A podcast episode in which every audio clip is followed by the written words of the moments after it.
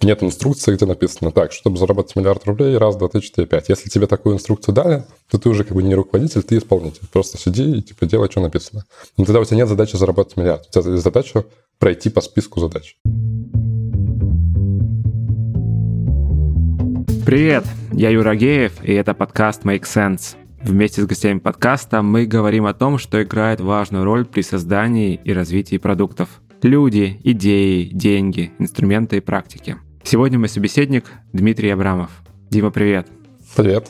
Расскажи немного про себя, пожалуйста. Меня зовут Дима. Я уже три года работаю в Skyeng. За эти три года занимался разными продуктами. Последнее время занимаюсь бездевом, запуском новых направлений.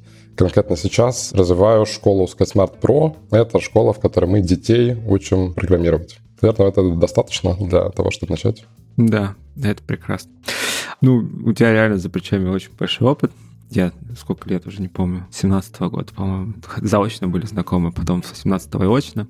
Когда мы обсуждали тему для беседы, ну, собственно, говорили о том, о чем было бы классно и актуально поговорить в времена непростые. И появилась идея, да, поговорить про то, что определяет успех человека. Казалось бы, ну, к чему эта тема? Но, с другой стороны, Давай раскроем, что значит успех в данном контексте. Давай. Я для себя формулирую это таким образом. Если мы говорим про человека со стороны его карьеры... Продукта еще в частности. Да, а если тем более говорить про продукта, то я определяю успех как достижение целей. То есть человек, который занимается каким-то продуктом, он либо сам для себя, если это ситуация там, какого-то стартапа или оунерства продукта э, полноценного, либо, что бывает чаще, это там, вышестоящее руководство, совет директоров, CEO или какой-то руководитель блока продуктов совместно с продуктом формулирует какие-то цели. Обычно это цели в деньгах, либо в пользовательской базе аудитории. Бывают ситуации другие, бывают ситуации каких-то, не знаю, благотворительных направлений, да, или каких-то инфраструктурных продуктов, тогда там может быть цели сформулированы не в деньгах, а в каких-то других метриках. Но в любом случае успех — это если ты своих целей достигаешь. Чем больше достигаешь, ну, тем более успешный ты и есть, наверное, вот такой универсальный способ измерения. Это вовсе не значит, что ты там всю свою жизнь счастливым проживешь. Это слишком философские направления, про них, наверное, так сейчас разговаривать не готов. Но успех в бизнесе — это все-таки обычно достижение целей. Какое-то системное ну или как, э, регулярное достижение цели, вот так? Да, да. То есть э, если ты один раз случайно цель достиг, ну, ты, конечно, успешен в этой конкретной цели один раз, но не факт, что это повторится. Если ты действительно умеешь раз за разом достигать все более и более серьезной цели, то классно. Ты крутой руководитель, ты крутой продукт, ты крутой менеджер. В общем, тебя все будут хотеть и дальше звать на другие еще более сложные задачи. Вот с точки зрения бизнеса важна еще, кажется, самостоятельность. То, что ты сам могешь это вообще делать. Да, когда я говорю про цели э, в метриках, я уже сюда закладываю обязательно самостоятельное принятие решений. Почему? Потому что ну, на самом деле, есть, э, по сути, задачи, есть там метрики, да, и достигать целей с точки зрения поставленных задач, типа, не знаю, вот сидит э, какой-нибудь Джун, Джун, Джун, там, не знаю, sales. Как его учат э, что-то делать? Ему говорят, так, тебе сегодня надо пять раз поднять трубку и позвонить. Ну, это задача. То есть это не какой-то супер успех, если ты выполнил эту задачу. Это не достижение цели нормально. А если тебе поставили задачу, заработай, там, не знаю, миллиард рублей, и все. Да? Ну или там заработай миллиард рублей, продавая образовательный продукт. Но тут уже как бы совсем другая история. Тебе нужно принимать решение самостоятельно, что ты будешь делать. Нет инструкции, где написано так, чтобы заработать миллиард рублей, раз, два, три, четыре, пять. Если тебе такую инструкцию дали, то ты уже как бы не руководитель, ты исполнитель. Просто сиди и типа делай, что написано. Но тогда у тебя нет задачи заработать миллиард. У тебя есть задача пройти по списку задач. Чек-лист закрыть. Классно. Задали пространство понятий для того, чтобы вести беседу дальше. И давай тогда начнем с того, почему вообще эта тема важна, почему вообще сложно найти таких людей. Почему она важна? Наверное, как раз потому, что таких людей найти оказывается сложно. Вообще, вот на моей практике за последние несколько лет, откуда в любой компании берутся менеджеры? Ну, менеджеры продукта, какие-то высокоуровневые руководители, которым дают какое-то большое ну, направление. По сути, есть три, наверное, источника. Первый — это сразу нанять сильного человека. Обычно это делается с помощью собеседований и отслеживания трекшена человека. То есть, условно, если он до этого 25 раз запускал крутые продукты, всегда был успешен и так далее, наверное, он 26 раз велика вероятность, что он сможет сделать. То есть он отвечает каким-то критериям этого мира, которые делают его таким. Второй вариант — это нанять человека без такого трекшена, и попытаться как-то оценить, типа, а может ли он в будущем такой traction показать. Это сразу риски вырастают на порядок, потому что вопрос в том, насколько дальше мы уже смогли эти критерии оценить. Не то, что мы видим по traction у, что он точно это умеет, а то, что мы не знаем, какой он, но мы решили, что вот то, что мы у него на собеседовании проверим, это значит, что он сможет э, такой успех достичь. И э, третий э, способ — это найти изнутри компании, то есть вырастить какого-то человека из исполнителя в этого руководителя, либо из более маленького уровня руководителя в более большого уровня руководителя. На самом деле, два последних способа, они друг на друга очень сильно похожи. И, наверное, почему важно эту тему сейчас обсудить, ну вот почему я о ней очень много думаю и считаю ее очень важной, потому что постоянно искать на рынке людей с трекшеном — это очень сложная задача, потому что их очень мало, а нужны они всем. Они еще, возможно, и не ищут сами работу. А это следствие. То есть, естественно, они не ищут работу, потому что если они там работают в найме, например, то компания, которая их уже наняла, она уже понимает, насколько они ей нужны и значит, что она их будет удерживать там всеми доступными способами. И если ты работаешь не в одной из там трех компаний в России, у которых есть все доступные способы, ты точно с ними не можешь конкурировать там, условно, по зарплате, по каким-нибудь плюшкам около материальным, да.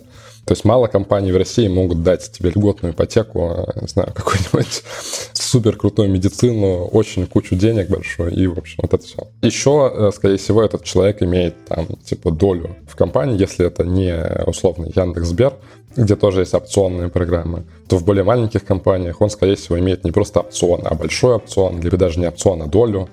И, соответственно, ну, там, ты его тем более оттуда не заберешь. Давай разбираться тогда, собственно, мы поговорили, что это системное достижение, ну, регулярное достижение целей, там плюс обязательно самостоятельное принятие решений. И, собственно, давай попробуем разобраться на уровне критериев, не знаю, индикаторов, по которым можно попытаться определить такого человека. Да, смотри, за последние несколько месяцев, ну, наверное, уже порядка полугода. У меня была возможность на нескольких людях в команде отследить как раз их э, переход на более высокоуровневые позиции в менеджменте, в продуктовом, и как раз сравнить, то есть условно, все эти люди, они были успешны на своих позициях до этого. До перехода в продукт менеджмент имеешь в виду? Да, до перехода в продукт менеджеры э, либо до перехода в, ну, условно, высокоуровневый продукт менеджмент когда у тебя целый продукт, ты его сам лидишь, сам понимаешь решение, куда его развивать и так далее.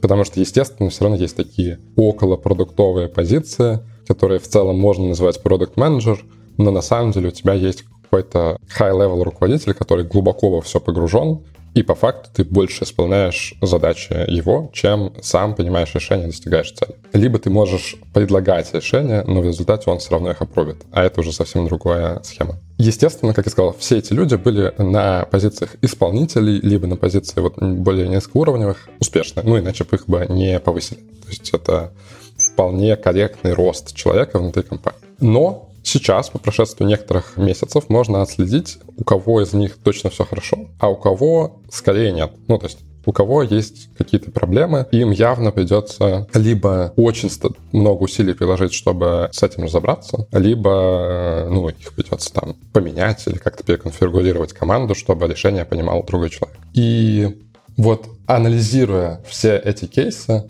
я могу сказать, что есть одна общая черта у тех, у кого все получается хорошо, и это не какие-то, на самом деле, то, что обычно принято считать хардскиллами продукта, а это просто способность в голове простраивать сложные логические цепочки. Ну, то есть это, наверное, отчасти относится к тому, что называется системное мышление, но сейчас я говорю скорее не про там термины системного мышления, когда там вот есть, я сам не знаю на самом деле хорошо этих терминов, но там есть разные, там умная классификация каких-то зависимостей, каких-то связей, одно входит в другое, система и так далее.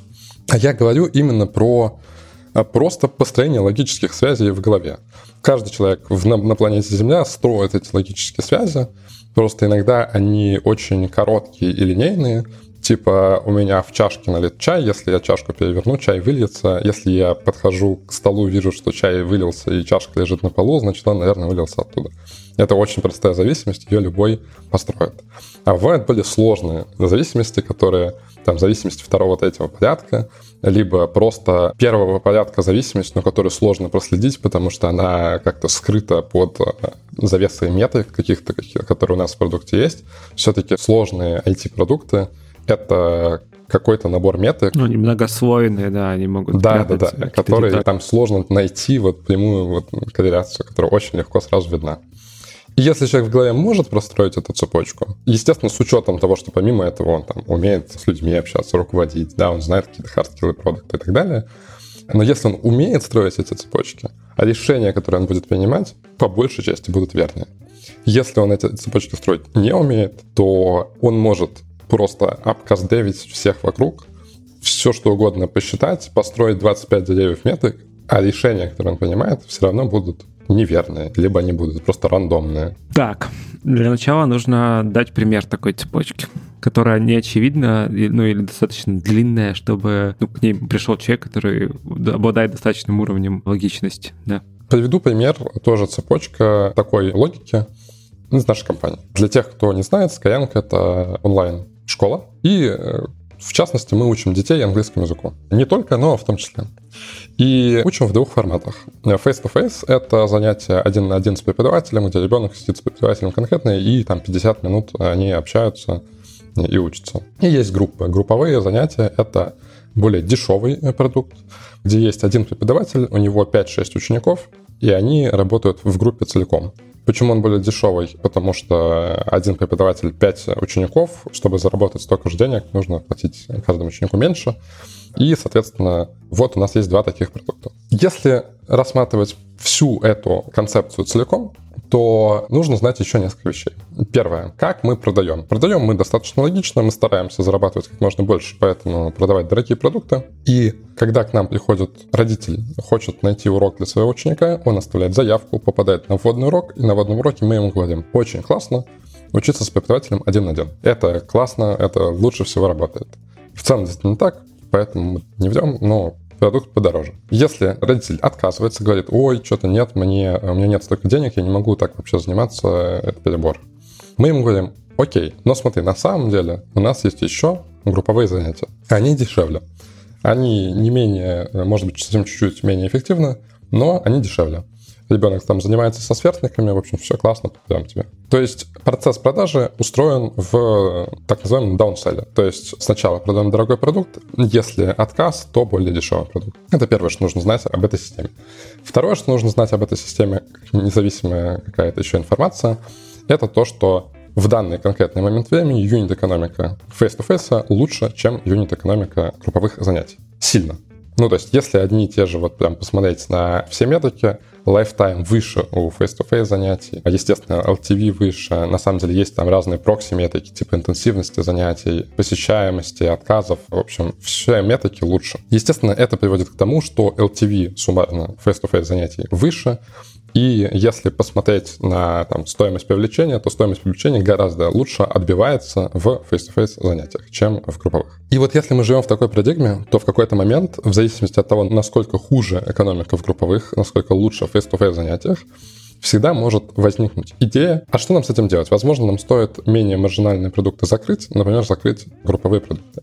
И если мы сейчас не строим никаких логических цепочек, кроме там супер простого первого порядка экономика хуже, закрываем, то это решение кажется логичным. Типа, что, зачем на это тратить время, ресурсы, да? Да, да. А еще хуже, если ты смотришь на эту экономику и понимаешь, что она, например, нулевая. Ну, то есть, или там вообще отрицательная. То есть, э, ну, это еще понятнее, что надо закрывать. Так. И это первое решение, которое приходит в голову, если ты прям совсем с улицы зайдешь, ни во чем не разбираешься, и вот так посмотришь. Но если строить логические цепочки дальше, чем мы сейчас, то э, стоит вспомнить то, что я сказал, что групповые продаются на даунселе.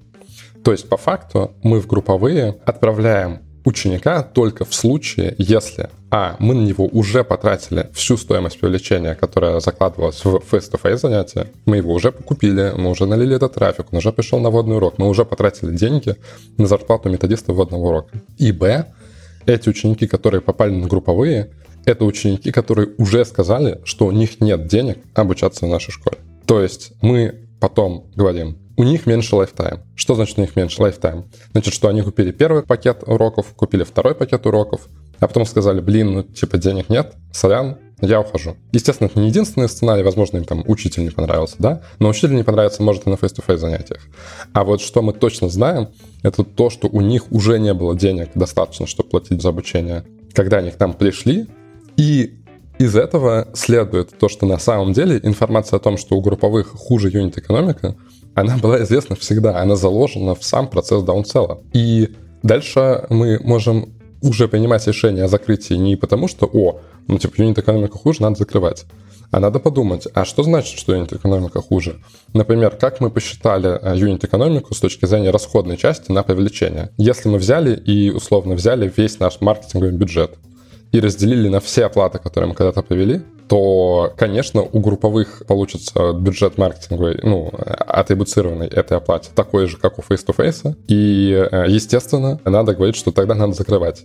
Но если это даунсел, почему мы атрибуцируем весь маркетинговый бюджет, по сути, групповому, если мы до этого пытались продать face-to-face и уже не смогли? Что на самом деле будет значить для нас закрытие групповых? Это же значит, что типа экономика face-to-face занятий кратно ухудшится, потому что сейчас мы кому-то продали в результате групповые, и расходы на привлечение этого пользователя ну, да, унесли да. в групповые. Или, а что будет, если мы какому-то сегменту будем сразу продавать групповые? Там, возможно, экономика окажется еще лучше. Кто знает, например, вот всегда ли эффективен даунсell? Возможно, что у нас есть какой-то клиент, который согласился заплатить за face-to-face занятия, при том, что у него денег уже там, типа, совсем мало, но еще хватило на face-to-face. И через 8 занятий, когда ему надо будет покупать второй э, пакет, что-то в его жизни поменяется не сильно, но он уже задумается о том, что, блин, нет, денег больше нет. А про групповые ему уже никто не сказал. То есть, как бы, если мы смотрим на ситуацию в целом и вот эти цепочки простраиваем, поле принятия решений, оно кратно увеличивается. Ты можешь понимать, что может быть проблема в даунселе, может быть проблема в том, что на каком-то сегменте надо продавать сразу групповые, но без вводного урока, чтобы, чтобы стоимость привлечения сильно снизить. Или, может быть, вообще эта экономика на самом деле положительна, и ее надо так дальше двигать просто потому, что мы просто неправильно посчитали соотношение как LTV, потому что мы как неправильно посчитали. Ну, то есть у тебя кратно расширяются возможности принятия решений, их принимать становится намного сложнее, но зато это более правильное решение, потому что ты увидел всю целиком связь. Вот э, следующее слово, которое я хотел тоже расшифровать, правильное решение.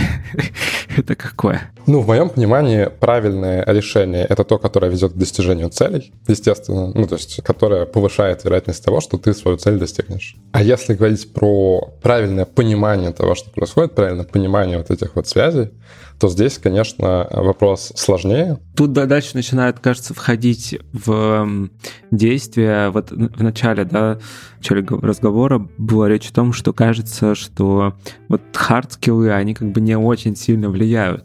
Ну а дальше вот в момент, когда ты начинаешь учитывать связи, кажется, в этот момент как раз они могут и влиять на ощущение правильности, потому что ты будешь смотреть под разными углами на в зависимости от того, что ты знаешь. Отчасти, конечно, да. И, наверное, именно поэтому эта тема настолько, наверное, интересная и сложная, потому что не всегда можно сказать, что вот эта цепочка размышлений абсолютно верная, а вот это нет.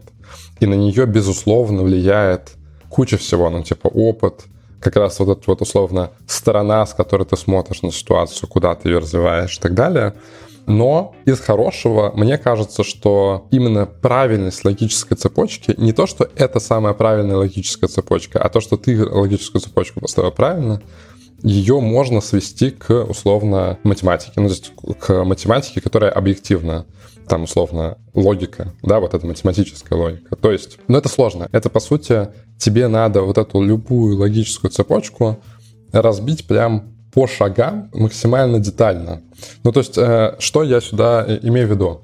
Логическая цепочка, если мы продаем продукт на даунселле, значит, у него будет хуже юнит-экономика. Ну, это типа цепочка, которую, условно, так могу сказать я, и человек там в моей компании с э, там такого же уровня, как я, условно, или там выше, он согласится со мной, потому что он внутри в голове построил такую же цепочку, как я.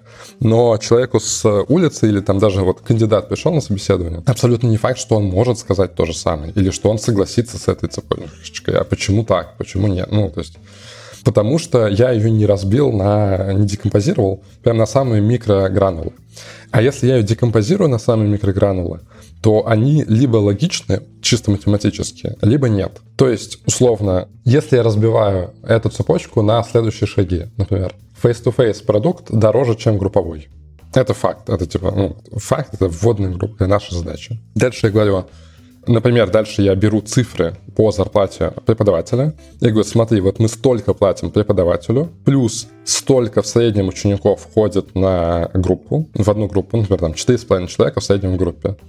Значит, что мы преподавателю заплатим, скорее всего, там типа X. И если дальше этот X поделить на стоимость, ну, сколько мы заработаем с этого занятия, значит, именно наша марша, чисто с преподавательского да, оклада, она больше или она меньше. Ну, то есть, условно, когда мы переходим в разряды математики, там есть абсолютно объективно правильные либо неправильные размышления. И вот на самом деле уже на этом уровне можно заметить, что есть люди, которые как бы закрывают глаза на, вот, на эту математику и начинают вбрасывать туда в цепочку выводы какие-то очень, ну, то есть, типа, нелогичные. Например, ну, а может и больше будет людей в группе.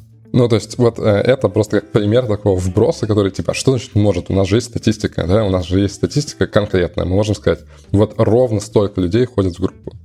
Что значит может больше? Ну, типа, может больше, может меньше, может мы вообще в другом мире будем жить.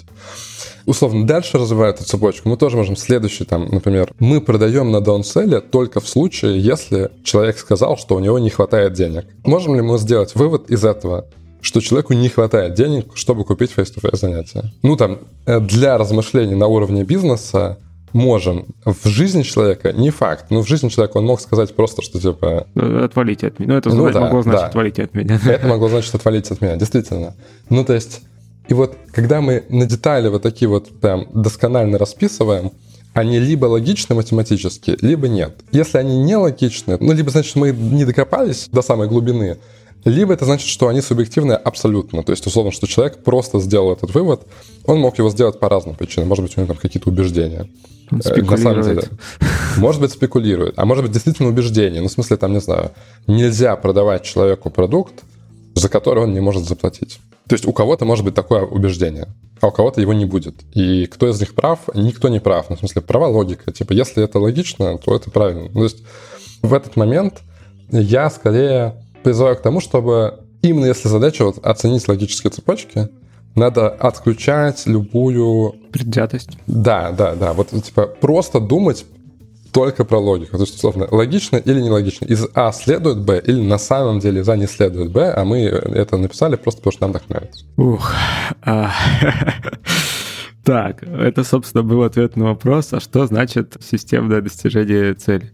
Давай еще раз попробуем. Ну, то есть, почему вот такое отношение к логике и использование ее помогает все-таки? Ну, я бы сказал так, что если смотреть на то, что делает продукт, вот принимает решения какие-то, да, например, делает продукт, который будет нужен пользователю. У него есть разный набор хард-скиллов, условно, разный набор инструментов некоторых, с помощью которых он собирает и анализирует данные и потом принимает решения. АБ-тесты, кастдевы, любые исследования, там, не знаю, пошел, продал что-то и так далее. Но все эти инструменты, они просто либо собирают данные, либо структурируют данные, либо как-то отображают эти данные, чтобы потом он принял на них решение. То есть можно как угодно хорошо собирать данные. Да, да, можно провести миллион исследований и сделать из них абсолютно неверные выводы. И на самом деле люди по-разному пытаются себе эту штуку упростить, например, разрабатывать разные фреймворки принятия решений, да, то есть, ну, куча разных, на самом деле, вот эти какие-нибудь, начиная с крамов, канбанов, которые, они помогают просто тем, что они говорят, не принимай решение там, типа, на очень большой срок, прими решение на короткий срок, например, да, но ни один фреймворк, ни один подход не примет за тебя решение. Потому что если бы он принимал решение за тебя, мы бы их уже автоматизировали. Ну, серьезно, типа, принятие решений просто не получается по продукту засунуть в компьютер. Даже на самом деле вот история с АБ-тестами. АБ-тесты — это самый такой, казалось бы, простой с точки зрения понятия решения инструмент. Типа это как раз по-хорошему, да, в каком-то смысле такой костыль, подкованный математикой, да. который тебе по факту должен выдать цифры вот да или нет? Ну, в смысле, вот идея. Ну, то есть, смотри, идея именно такая. Да, идея. идея в том, что мы такие, мы субъективно принимаем решение, вообще какая-то чушь, в нас нельзя верить. Мы проведем АБ-тест, и АБ-тест нам однозначно скажет, вариант А или вариант Б. Если он говорит, что между ними нет разницы, между ними нет разницы. Значит, типа, нам, ну, типа, можно делать, можно делать, делать, что хочешь. Математика сказала, между ними нет разницы. Но если АБ-тест говорит конкретно А или Б, бери тот вариант, который выиграл, и будет тебе счастье. Но мы же знаем на практике, что это нифига не так. Ну, то есть история знает миллион ситуаций, когда АБ-тест показывает одно, потом раскатываем, случается другое. Почему? Ну вот как раз для того, чтобы понимать почему, и для того, чтобы по-настоящему классное решение принимать после того, как ты провел АБ-тест, тебе нужно понимать логические цепочки, что могло пойти не так. Что могло пойти не так? Очень много разного. Ну, то есть ребята, которые рассказывают про АБ-тесты на миллионе конференций, в подкастах, по-моему, у тебя тоже было это, и еще где-нибудь, типа они рассказывают миллион разных сценариев, что может пойти не так сплиты работают неправильно, сезонность какая-то, ты как бы угадал с тем, что метрика вырастет, а другая метрика упала, ты ее забыл посмотреть. А забыл посмотреть ее, потому что ты логические цепочки не простроил. Ну, серьезно, то есть, типа, вот мы можем сделать АБ-тест, какой-нибудь конверсии одного лендоса. Просто следующее действие. Не знаю, есть кнопка «Купить товар», которая кладет товар в корзину. Вот Наверное, ты зеленая. сделал лендос. Зеленая, красная, там, золотая. Ты можешь сделать АБ-тест с этим лендингом и увеличить нажатие на эту кнопку там в три раза ты сделал, вот, типа, не знаю, ну, типа, а потом окажется, что у тебя на следующем этапе конверсия упала в разы. А почему ты не замерял сразу сквозную конверсию? Ну, потому что ты, типа, человек простой, ну, как бы лендос меняет, значит, вот это действие и все. А надо, блин, смотреть целиком. И причем эти кейсы, их проверить можно, ну, на самом деле, типа, вывернутой логикой наизнанку, то есть, типа, какой-нибудь гипертрофированной темой. Ну, например, вот с этим примером, а что если мы сделаем лендинг, на который ты заходишь, и у тебя появляется попап, товар уже положился в корзину. Ну, типа, ну, у тебя будет 100% посетителей будет класть э, товар в корзину. Да. Значит ли это, что, типа, что они все купят? Да вообще нет. Скорее, значит, что они закроют эту вкладку и уйдут потом на навечно. Боже мой. Но... Нет, они еще удалят сначала из корзины, а потом закроют вкладку. Ну, или так, да-да. Но это же, типа, когда я рассказываю так, то всем станет очевидно, что, типа, это дичь какая-то, а не АБ-тест. Ну, типа, но технически, с точки зрения математики, АБ-тест покажет, ну да, стат значимая разница, а люди кладут в корзину много больше заказов. То есть, в итоге, даже используя очень математический какой-то фреймворк, который, казалось бы, говорит тебе однозначно о том, какое решение принимать, принятие решений, только эта точка, с одной стороны, супер важна, потому что она определяет, что дальше будет. А с другой стороны, она все равно остается полностью на ответственности менеджера, ответственности руководителя. И поэтому либо ты можешь эти цепочки строить, и тогда вот это решение ты примешь, ну, не всегда правильное, но оно будет хотя бы супер логичное, а, а это значит, что с большей вероятностью оно будет правильно. Либо ты его примешь, ну, как-нибудь, просто там, еще на каких-то. То есть понятно, что всегда можно говорить, а что если я такой супер классный визионер? Визионеры, они тоже, скорее, типа, логичные решения понимают. Они, может быть, э, наоборот, построили настолько длинную цепочку, что в ней уже сами, ну, там, не помнят, что там, какие промежуточные шаги были. Они, они уже видят. не поняли, как это получилось, да, но кажется логично да, да, когда-то. Да. Но, ну и потом все-таки, как это, мы тут про системное решение и системное достижение целей, а визионеры, ну, далеко не всегда системные достижения. Случайно угадать что-то можно. Смотри, что я услышал? Услышал, что логика, наверное, даже не наверное, а вообще, по-моему, даже есть такой предмет в университетах. Есть. Вот. У меня даже была когда-то мечта поучиться логике, так, так и не дошел.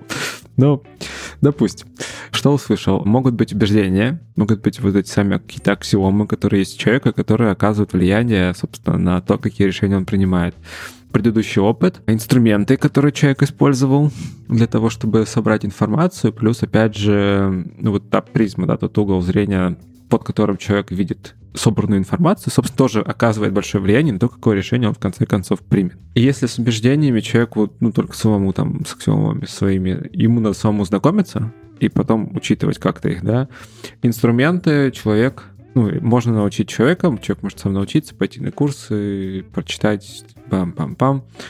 Что делать, собственно, с этой самой логичностью?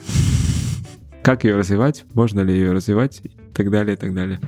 Это очень сложный вопрос. Особенно сложный, наверное, если мы говорим про взрослых людей. То есть мне сейчас супер импонирует то, что мы делаем в Skyeng именно в моем направлении, потому что мы учим детей программировать. И я надеюсь, ну, у меня нет доказанных данных, но я надеюсь, что это на самом деле очень хорошо помогает ребенку развивать вот эту вот логику и логичность. То есть ну, почему? Э, потому что программы — это алгоритмы. В алгоритмах все четко и однозначно. Там нету вот этих вот точек, типа, я что-нибудь сам да придумаю. Программа так не делает. Поэтому, когда ребенок проектирует программу, он делает это логично. И я думаю, что он развивает таким образом свою логику. Как еще ее можно развивать? Ну, я предлагаю решать какие-нибудь типа кейсы, просто хотя бы решать их в голове, там, условно, на бумажке, раскладывая их на, вот, э, как раз декомпозируя на какие-то логические цепочки. Но сразу скажу, что у меня нету, там, условно, датасета людей, которые слабо владели логическим мышлением, вот таким вот, а отрешали миллион этих кейсов и стали круто владеть этим логическим мышлением, и сейчас занимают какие-то топовые позиции. То есть у меня нету такого датасета людей, и более того, на самом деле у меня сейчас нет уверенности, что взрослый человек реально может взять и этому там за какой-то короткий промежуток времени отучиться. Что ж ты так? Ну окей, ладно, допустим. Оценить можно ли? Оценить можно. То есть вот с оценкой здесь, наверное, чуть-чуть попроще. Это тоже оценить сложно, и есть как бы подводные камни. Но сейчас мне кажется, что все-таки оценить я могу довольно неплохо. И точно гораздо лучше, чем научить кого-то, кто сейчас этим не владеет. Давай, давай попробуем какие-то выписать у них. Мы да. же говорим проговорить. Да, значит, как, э, как можно оценивать? Э, опять же, как ни странно, оценивать я бы стал через такие же условные кейсы и просто через отслеживание того, как человек об этих кейсах размышляет. Кейсы могут быть как на то, типа, какое решение принять, так и, ну, из разряда ситуации, да, то есть, типа, вот э, есть ситуация, в ней что-то случилось, можешь ли рассказать, почему это случилось? Ну, на самом деле, я сейчас э, подумал, что это, это чем-то похоже на донетки. Вот есть донетки, это такие загадки, да, где у тебя есть какая-то ситуация, и ты должен объяснить, как это произошло, и все, что ты можешь, это задавать донятные вопросы. Есть люди, которые донетки решают довольно быстро, даже если они их не знают все наизусть. Ну, типа, просто там есть не так много донеток, и есть люди, которые очень любят это делать, просто их помнят все. Но есть просто такое, что типа человек быстро схватывает и быстро разбирается, как эту донетку решить. И это очень похоже на то же самое. Это тоже какая-то логическая цепочка условно, как я бы мог там, ну, то есть я сейчас это делаю на собеседованиях, я описываю какой-то кейс, типа, что произошло, и говорю человеку, типа, давай разберемся, во-первых, сначала разберемся в причинах, вот можешь описать, типа, почему такое могло произойти. И дальше какие-то решения бы делал, ну, типа, как бы ты это решал. Это могут быть разные кейсы. Обычно я использую кейсы из опыта, потому что так намного проще, ты его очень хорошо знаешь. Например, вот там у нас был кейс в конце прошлого года, мы столкнулись с жесткой нехваткой преподавателей по компьютерному курсу. И э, там, что делать, это понятно, что типа их надо нанимать, это не такое интересное решение. А вот разобраться, типа, как такое вышло, почему, где были допущены ошибки, почему мы столкнулись с этим, это гораздо интереснее. И здесь важно, ну, типа, то, как я стараюсь а, отслеживать ход собеседования, это не то, чтобы человек обязательно угадал правильный ответ, а именно то, как он аргументирует то, что этот ответ правильный, логически. И почему я это делаю? Потому что здесь как раз лежит один из подводных камней, что иногда человек говорит какую-то мысль, и у тебя есть большие сомнения в том, что эта мысль логична. Но нельзя себя в этот момент поймать и сказать, ну ладно, значит, мысль нелогична, все, я типа выбрасываю этого кандидата. Потому что есть вероятность, что на самом деле для него она супер логична, потому что он, ну, типа, либо сильнее тебя в этом логическом мышлении. Я же тоже понимаю, что типа я не самый э, там какой-то Э, очень большой эксперт. Человек. Не самый логичный человек на планете, да. А возможно, что он, типа, круче меня это делает, и у него в голове цепочка ушла намного дальше. Он ее сразу настолько далеко вглубь увидел, что принял уже какое-то, типа, нестандартное решение, но оно очень правильно. Что в таком случае делать, если есть вообще сомнение в том, что ты, тебе точно человек сказал какую-то чушь, это просто говорить ему, типа, стой, можешь разложить прям по кусочкам, типа, как ты к этой мысли пришел. И я вот тоже об этом думал сейчас.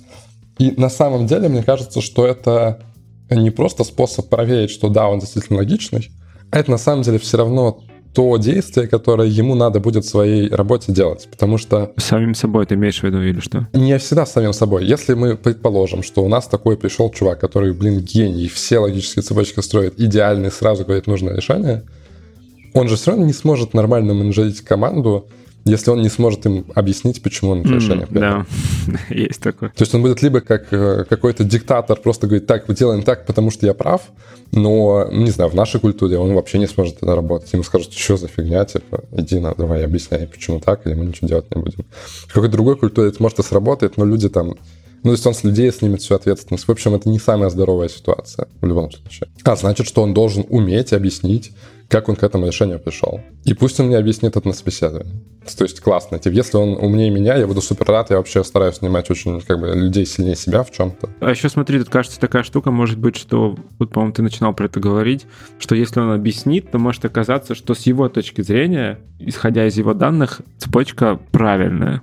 Ну, в смысле, может быть, просто не хватало чего-то для того, чтобы принять математически правильное решение. Да, безусловно. И, естественно, что тоже всегда так, это то, что продукты особенно, ну, вообще, на самом деле, любого рода высокие руководители, они принимают решения всегда из неполных данных. И что значит принимать решения из неполных данных? Это значит закладывать туда какие-то assumptions, что да. тот кусок данных, которого у нас нет, он на самом деле вот такой. Ну, поэтому у тебя не могут быть все решения верными. Но нужно понимать, и нужно отдавать себе отчет. И опять же, если человек, когда тебе рассказывает то, как он принял решение, он говорит о том, что здесь у меня данных нет, но я предположил вот это вот, это типа классно. Это значит, что он отдает себе отчет, что здесь могли бы быть данные, могли бы быть другие, и он принял такое решение. А если он себе не отдает в этом отчет, это тоже пробел. Ну, потому что а если они есть на самом деле? А если они вот там, типа, у соседнего человека рядом за столом лежат эти данные, и они другие, не те, которые ты подумал, что они есть? То есть ты должен всегда себя отдавать отчет, что ты какие-то данные пропустил. Как раз про данные. Сейчас вспомнил, что одно время было модным учиться решать задачи, которые Google и другие компании дают на собеседованиях, условно, а сколько люков в городе, да, там в каком-то или да, что-то да, такое. Да, да. Что думаешь про это? Ну, то есть, кажется, это тоже история про то, чтобы посмотреть на ход мысли человека. Я не знаю, правда, сейчас их используют или нет еще, но, но, но интересно. Конкретно про эти задачки. Я вроде слышал, что как раз после этой эпопеи, когда их всех решали, их отменили, не знаю, на самом деле, но я бы их точно отменил, хотя бы потому, что все ответы уже лежат в интернете. Если человек не дурак и подготовится к собеседованию, он будет знать типа, все варианты развития событий и просто всех тебе расскажет. Давай вот эту часть да, пропустим, но история вот с логикой. Да. То есть, кажется, здесь тоже она присутствует. Да, я абсолютно уверен в этом она действительно присутствует. Единственное, что вот эти задачки, по крайней мере, те, которые я читал, которые я знаю, что были, они и про логику, но еще больше про выход на данные, которые можно условно нагуглить. Ну, то есть, условно, вся история, вот, типа, как это посчитать, она все сводилась к тому, что мы должны перевести эту метрику в метрику на, например, количество людей в городе. Или там, например, площадь города. Ну, то есть, условно, вещи, которые ты, условно, можешь загуглить и сказать, ну, там, я посчитал, что, типа, в Москве, там, не знаю, 20 миллионов людей живет со всей этой, вот, там, большой Москвой. И, значит, ну, дальше все, да, там, типа, если там, не знаю, на человека приходится по пол люка, то там 10 минут. Ну, то есть условно, да, там типа логика всегда вот такая. И я согласен, что оно помогает найти эти логические цепочки, но только с точки зрения связи меток. Это неплохо, это типа большой кусок логики, но мне кажется, что именно на подсчет чего-то ну, типа, это мало таких задачек, потому что они не говорят про логику. Из события следует событие. Ну, то есть просто мы живем в динамике, и решение, которое ты не принимаешь, оно не сразу что-то меняет. Ну, типа, это происходит цепочка событий, которые друг от друга зависят. Во времени растянуто бывает. А если ты просто, типа, вот считаешь, что ты условно строишь себе такую картинку, типа, метрику вот эту поднял, и вот эти все сразу метрики выросли. Но есть какой-то, типа, вот, не знаю, какой-то Короче, волна идет, и она должна докуда-то сначала дойти, только потом что-то поменяется. Но в целом, да, в целом, мне кажется, это похожая история. И, я, и возможно, что идея, которая стоит за этими задачками на собеседованиях, там, условный Google, она, ну, тоже очень похожа на, на вот эту кажется, с одной стороны, что тогда можно начать решать кейсы, я не знаю, там, консалтерские понаходить, еще какие-то. Но у консалтеров, кстати, тоже там вот, ну, решение кейсов для того, чтобы обнаружить то, как человек умеет использовать, комбинировать различные инструменты анализа, чтобы потом найти какое-то решение. Это, кажется, тоже способ тренировки. С одной наверное, стороны. да, наверное, да. Я сейчас понял, что, типа, да, на самом деле все вот эти консалтерские кейсы, да, они же тоже... Какая-то ситуация, ты можешь в ней разобраться. Есть только одна важная деталь. Ты должен как-то проверить, что ты не сам обманываешься. Ну, в смысле, если ты не умеешь строить логические цепочки, ты ее все равно сможешь построить, но она просто будет неправильной. В смысле, она будет нелогическая на самом деле. И важно, ну, каким-то образом, либо чтобы тебя какой-то человек, условно, ну, э, контролировал, да, какая-то супервизия решения этих кейсов, либо какой-то мыслительный инструмент, который защитит тебя от того, чтобы сделать неправильные выводы. Ну, в смысле, чтобы подсветить тебе их. Как ты защищаешь себя от неправильных выводов? Ну, во-первых, конечно, я-то работаю в команде, и у меня там много умных людей. Ну, в смысле, я не один принимаю решения все, и ну, я постоянно занимаюсь тем, что я любые решения оббиваю об кого-то. То есть, условно, какая-то мысль, даже бывает, что типа просто вот у нас есть какая-то встреча там типа регулярная по какому-то продукту, и вот мы там, не знаю, построили какой-то новый, ну вот про юнит-экономику опять же, да, эта история. Вот нам типа калькулятор что-то показал, я вывалил просто в команду мысль про то, что мы неправильно считаем, например, какое-то число, там, стоимость привлечения. Ну и дальше я смотрю, как они реагируют. Возможно, со мной кто-то поспорит, кто-то что-то подкомментирует, подкорректирует. Ну, типа, то есть, условно, я принимаю решение не один, и у меня много людей вокруг, которые могут подсветить мне, что я нелогичен. И они это сделают. Я знаю, что они это сделают. Ну и второе, если я прям понимаю, что есть какой-то кредит, ну вот, типа, мне прям очень важно, чтобы здесь было все максимально логически продумано. То есть очень важное решение. Типа, какое какое-то важное решение, да, да, да. То я не ленюсь его расписать, то есть, условно, расписать именно цепочку, как я к этому решению пришел.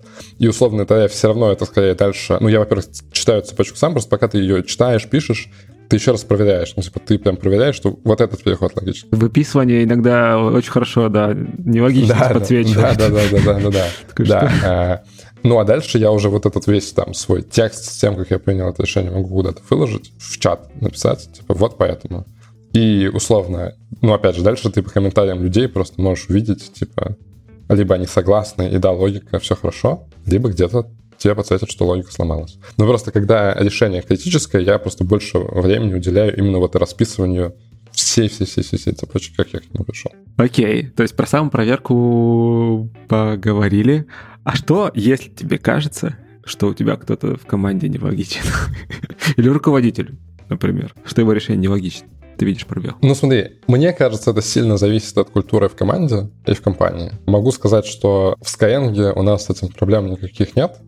В том плане, что любой человек, любому человеку может сказать, что решение неправильно. И дальше самый лучший, на мой взгляд, способ это сказать, это именно указав непосредственно на точку, где логика нарушена. Естественно, это можно сделать, э, ну, э, не знаю, менее токсично в виде вопроса. И я тоже, ну, скорее за такую формулировку. Ну, то есть, условно, ты же, опять же, ты можешь находиться в ситуации, что тебе кажется нелогично, а на самом деле оно логично, ты просто не понял, почему. Такое тоже может быть. Может быть, да. Ну, то есть, и ты формулируешь возражение в форме вопроса. Типа, извини, пожалуйста, я не понял логику. Смотри, как рассуждаю я.